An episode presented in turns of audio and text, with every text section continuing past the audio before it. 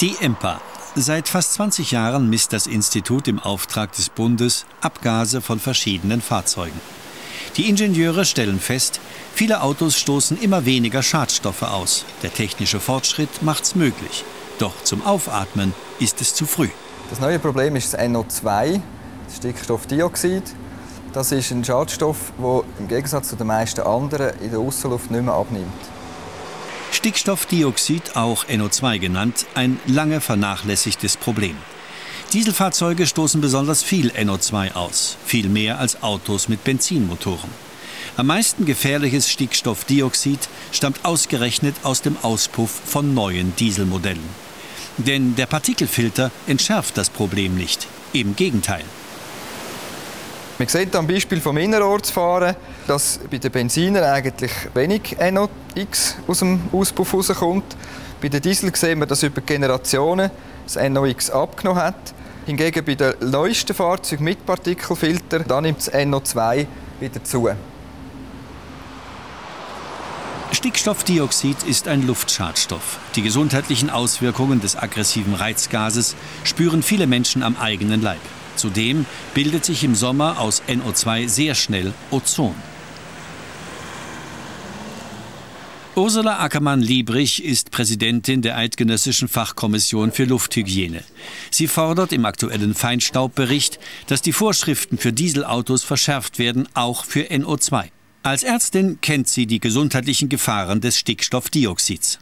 An den Tagen, wo die Luftschadstoffe höher sind, sterben mehr Leute. Es werden mehr Leute ins Spital eingewiesen.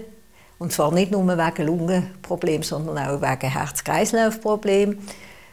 Asthmatiker haben häufiger Asthmaanfälle und sie nehmen mehr Medikamente und Kinder die husten mehr und so weiter. Rainer Bunge von der Hochschule für Technik Rapperswil befasst sich intensiv mit der Quelle von NO2. Der Professor für Umwelttechnik ortet ein Problem bei den Partikelfiltern. Der Partikelfilter, wie Sie sehen, hat hier das schwarze Ende. Hier kommt also der Ruß rein.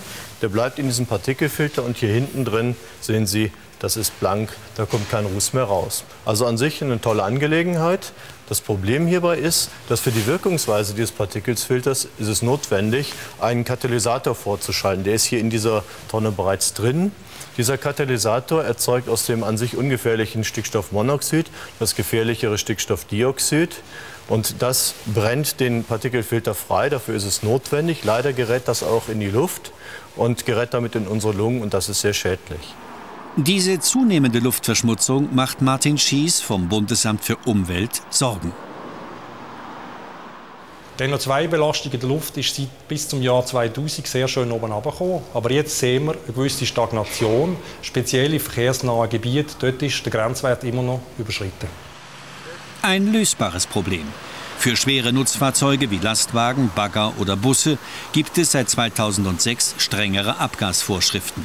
Die Industrie hat sofort reagiert und baut neu sogenannte Denox-Anlagen in die Fahrzeuge, die den NO2-Ausstoß stark verringern. Die Fahrzeuge, die Dieselbusse, die heute ab Stange kommen, die sind bereits mit wirkungsvollen Systemen ausgerüstet, die dieses Problem lösen.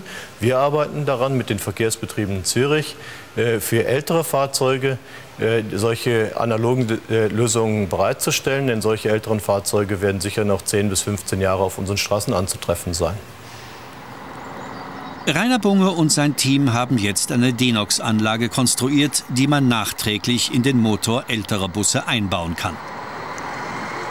In den nächsten Monaten gibt es Tests mit VBZ-Bussen. Im Sommer soll die Denox-Lösung marktreif sein. Verkehrsbetriebe mit alten Bussen haben dann keine Ausrede mehr. Anders die Autoindustrie. Nur wenige Hersteller nehmen das Problem Stickstoffdioxid genügend ernst. In der Schweiz bieten bisher nur Mercedes und Toyota solche Denox-Systeme an. Vor äh, drei Jahren haben wir es auf einem Modell gehabt. Wir bieten sie heute auf einer breiten Palette an. Und primär auf den Fahrzeugen, die hohe Kilometerleistungen haben und entsprechend die Einsparnis an Emissionen natürlich äh, namhafter ist. Jeder zweite Dieselkäufer von Toyota wählt ein Auto mit Denox-System und zahlt dafür 1800 Franken mehr. Doch die großen Hersteller von Dieselautos wie Opel und VW bieten ihren Kunden keine Denox-Systeme an, weil sie nicht müssen. In der Schweiz gelten erst ab 2014 entsprechende Abgasnormen, im Gegensatz zu den USA. Dort gelten schon heute viel strengere Vorschriften. Wir wissen, dass die Autoindustrie dran ist, Fahrzeug, Dieselfahrzeuge für Amerika zu entwickeln. Und wir von der Schweiz wären natürlich interessiert, dass wir die gleiche Qualität und sofort auch bei uns bekommen, wenn sie verfügbar sind. Bis die nötigen Gesetze in der Schweiz gelten, setzt das Bundesamt für Umwelt auf freiwillige Maßnahmen.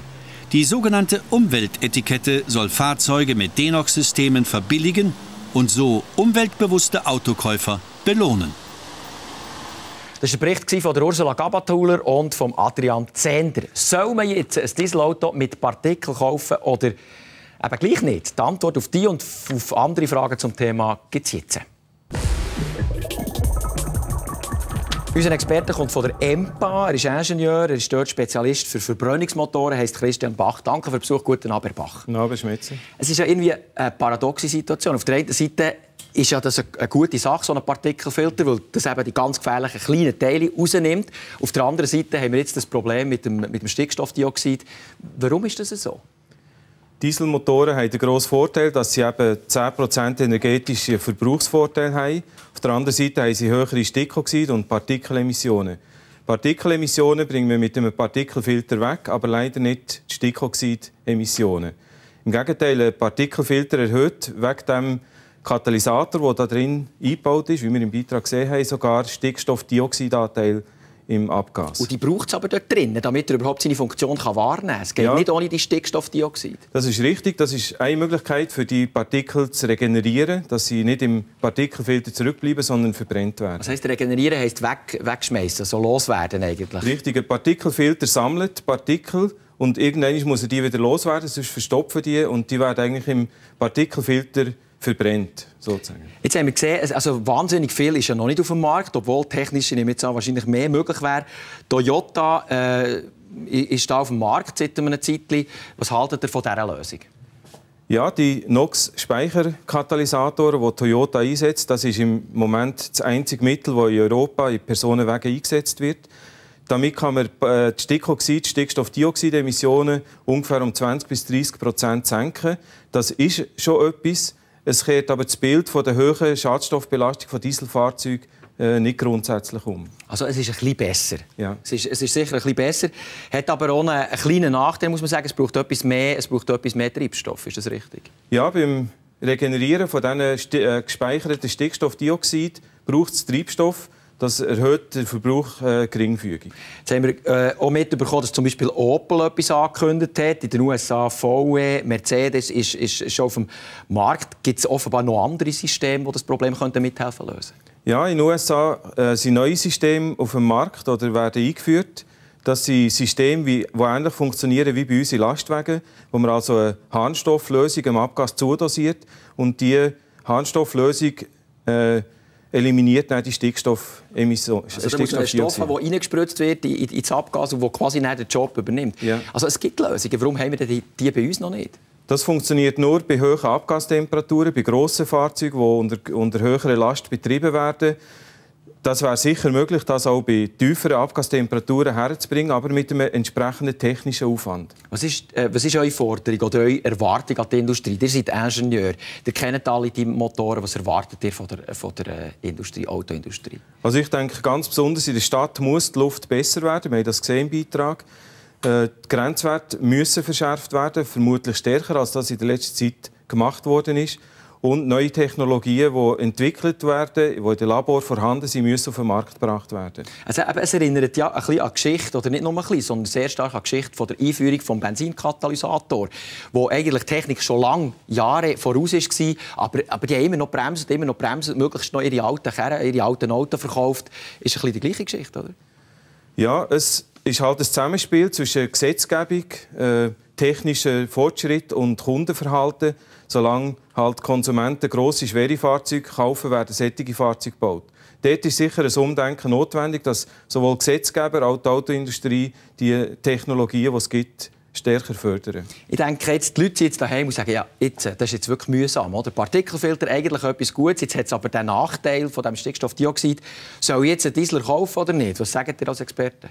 Also äh, Leute, die vor allem in der Stadt oder in der Agglomeration herumfahren, da denke ich, ist das Dieselfahrzeug das falsche Fahrzeug. Da gibt es Erdgasfahrzeuge oder saubere Benzinfahrzeuge, wo die Luftbelastung äh, deutlich geringer ist als bei Dieselfahrzeugen. Dieselfahrzeuge machen vor allem den Sinn, wenn man äh, weite Strecken fährt. Die haben eine grosse Reichweite und äh, dort spielt sich der grosse Vorteil von der Verbrauchs vom tiefen Verbrauch am, am besten aus. Also der Stadt auf alle Fälle kein Diesel. Was ist, was ist der Grund genau? Der Grund ist, dass eben die Stickstoffdioxidemissionen in der Stadt am höchsten sind und Dieselfahrzeuge den problematischen Schadstoff erhöhen. Benzin- und Erdgasfahrzeuge haben praktisch keine Stickstoffdioxidemissionen und sind aus diesem Grund äh, für, die Stadt, für den Stadteinsatz viel besser geeignet. Wenn ich sage, ich will einfach die sauberste Lösung, ich will kein Gestür mehr, ich will jetzt einfach etwas ganz äh, wirklich sauberes Auto. Was ist das sauberste Auto, das ich im Moment kaufen kann? Wir haben im letzten Herbst eine Studie veröffentlicht. Wir haben verschiedene Antriebskonzepte verglichen bezüglich Ozonbildung, Feinstaubproblematik und Treibhausgas, also Klimaerwärmung. Und in all diesen drei Kategorien haben Erdgasfahrzeuge am besten abgeschnitten. Das ist heute, denke ich, das überste Fahrzeug und setzt natürlich auch die anderen Technologien unter Druck. Mhm. Hat aber ein paar also Nachteile, mindestens auf den ersten Blick, nämlich, dass es noch nicht so viele Tankstellen gibt zum Beispiel. Ist das ja. ein Problem? Das ist richtig. Es gibt äh, ca. 100 Tankstellen in der Schweiz. Also wenn man in der Umgebung von so einer Tankstelle wohnt, dann ist ein Erdgasfahrzeug äh, eine Alternative. Man kommt, auch bis, man kommt auch bis zur nächsten. Also man kann 300 km oder 400 sogar fahren, oder? Ja, die Fahrzeuge haben heute eine Reichweite von 300-400 km, haben aber auch einen Benzintank, wo man nochmal 200-300 km weit kommt. Okay. Preis? Sind sie viel teurer? Erdgasfahrzeuge sind ungefähr gleich teuer wie Dieselfahrzeuge, aber die Schadstoffbelastung ist deutlich tiefer. Ich habe gehört, man kann auch ein Benzinauto, wenn man das jetzt hat, umrüsten auf ein Gasfahrzeug. Ist das wirklich wahr? Das ist zwar richtig, man kann das machen, aber die Erfahrungen zeigen schon, dass das relativ viele Probleme verursacht. Also wir raten von dem ab und sagen eher, ein von Werk gebautes Gasfahrzeug kaufen. Vielen Dank.